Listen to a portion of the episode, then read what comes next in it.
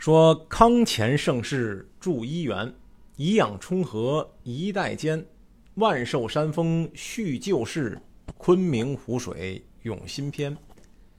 听众朋友们，大家好，欢迎来到崔 Sir 的工作室。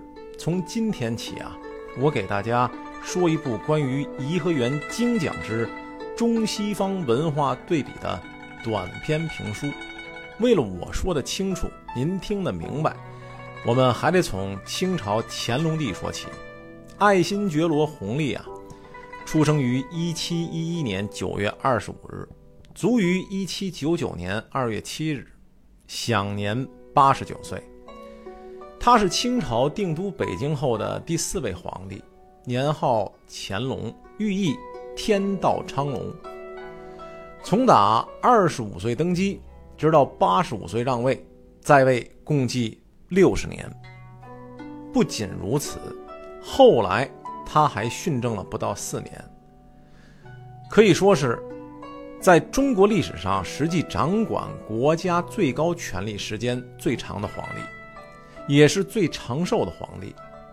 弘历在他小的时候啊，他可有不少的叔叔和大爷。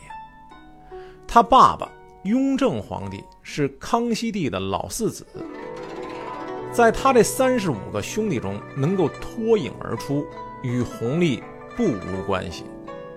康熙帝若不是非常喜欢弘历，可能后来也就不会有乾隆皇帝了。纵观弘历的一生啊，丰功伟绩举不胜举。他自己曾自诩为十全老人，这十全分别指的是十次用兵。这前两全呢？是1747至1776年两次平定大小金川之战，就是咱们今天的四川。三全四全是1755至1757年两次平定准噶尔部之战，这是咱们今天的新疆。五全呢是1758年平定回部大小和卓的叛乱，它还是新疆。六全是一七六二至一七六九年平缅战争，这可是今天的缅甸啊。七全一七八六至一七八八年平定林爽文叛乱，这就是台湾。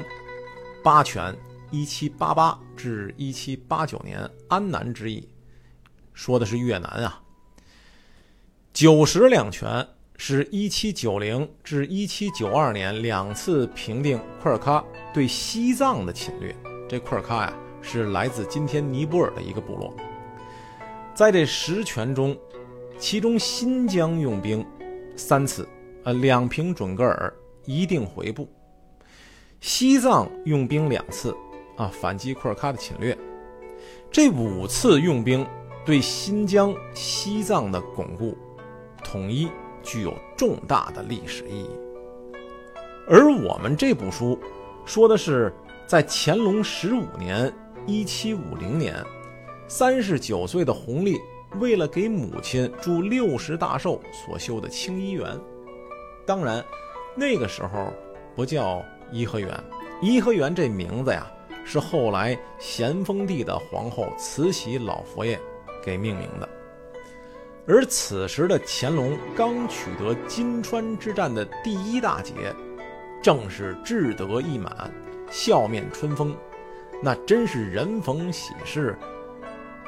这也是乾隆帝修清漪园的政治目的，以彰显其国力资本啊。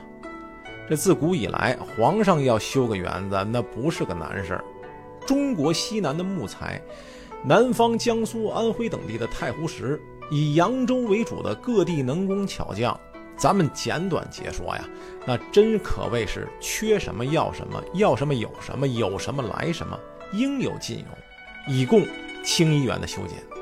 不然的话，这真山真水、壮丽的东方皇家园林，又岂能在这世界的遗产名录中占有一席之地呢？无独有偶，正值这边。乾隆帝建园林之时，在浩瀚的太平洋彼岸，同样的时代，美洲大陆美国的国父也已降生了。他，又是谁呢？欲知后事如何，且听下回分解。